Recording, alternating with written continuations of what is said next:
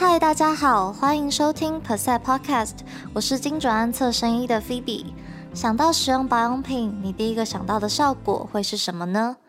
我想大多数人的答案都会是保湿吧。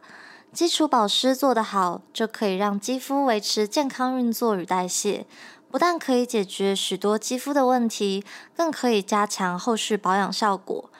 而要做好保湿，最主要就是要让角质层的含水量充足。那我们要怎么知道涂在皮肤上的产品是否真的有补充我们角质层的水分呢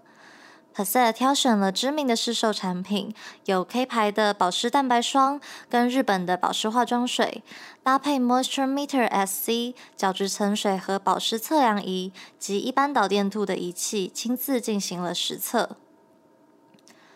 根据实验结果，我们发现一般导电度的仪器检测两项产品的数据结果几乎没有太大的差异，只能知道使用产品后十五分钟保湿度皆有些微上升，而在一个小时之后都有些微的下降。而从 Moisture Meter 的数据来看，我们除了可以得知两项产品都在使用后有让肌肤达到立即显著的保湿外，还可以发现蛋白霜能够延续保湿的效果，达到一个小时以上。以产品的属性推论，由于蛋白霜是乳霜剂型，含有油脂成分，所以除了补充水分外，还能够帮助肌肤锁住水分，让保湿度维持一个小时以上。我们测得的平均保湿度提升了约四十。而保湿化妆水因为是化妆水的剂型，因此维持保湿的效果就没有乳霜来的长效。我们在一个小时后测得的平均保湿度，相较于十五分钟时即下降了十七。另外，根据比较 Moisture Meter 与一般导电度的保湿仪器检测乳霜产品的结果，在十五分钟时，一般导电度的仪器测得的平均保湿度仅提升了八。而 Moisture Meter 测得的保湿度提升了超过三十，可以明显的看出 Moisture Meter 具有更高的灵敏度，可以检测出角质层含水量更精准的差异。接下来带您了解肌肤角质层水合保湿测量仪 Moisture Meter 的原理。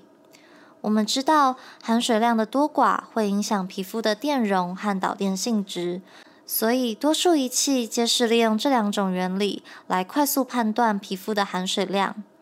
而利用导电度的设备简单，价格也较低，但导电度的测量法较容易受到其他电解质影响，例如汗水或残留在皮肤上还未吸收的保养品，都会使检测数值上升，导致测量误差。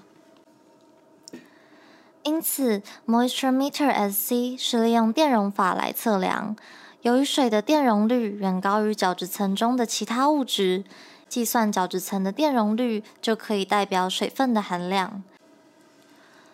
电容测定的计算公式是电容等于电容率乘上电极除以干燥角质层的厚度。电极探头的面积是固定值，所以电容只会受到电容率和干燥角质层厚度的影响。检测的电容值会和电容率成正比，和干燥角质层的厚度成反比。简单来说，当肌肤干燥时，水分含量少，电容率小；而干燥角质层厚度大，就会检测出低的数值。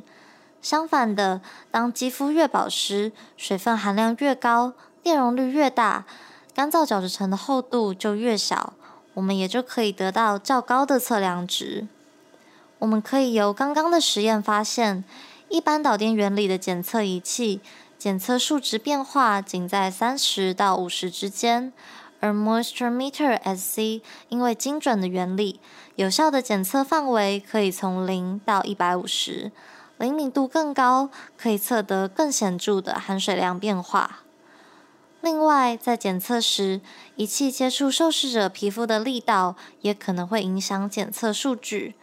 Moisture Meter 内建压力传感器，让操作者可以控制每次检测时使用的力道，让实验更精准。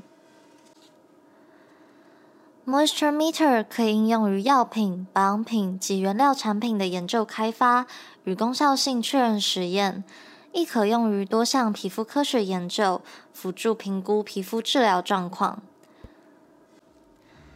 希望借由今天的介绍，有帮助到大家更理解要如何检测肌肤的保湿度，以及不同测量仪的原理与差异。测量肌肤保湿度的实验示范，我们有拍成影片放在 YouTube，大家可以到 YouTube 平台上搜寻 V Percent V Dash P S E T 专业肌肤保湿仪评比实测，就可以找到喽。下一集我们会再跟大家详细介绍精皮水分散失测量仪的原理及应用，敬请期待。如果有任何问题，欢迎与我们联系。精准化妆品 p e r c e t Podcast，我们下次见。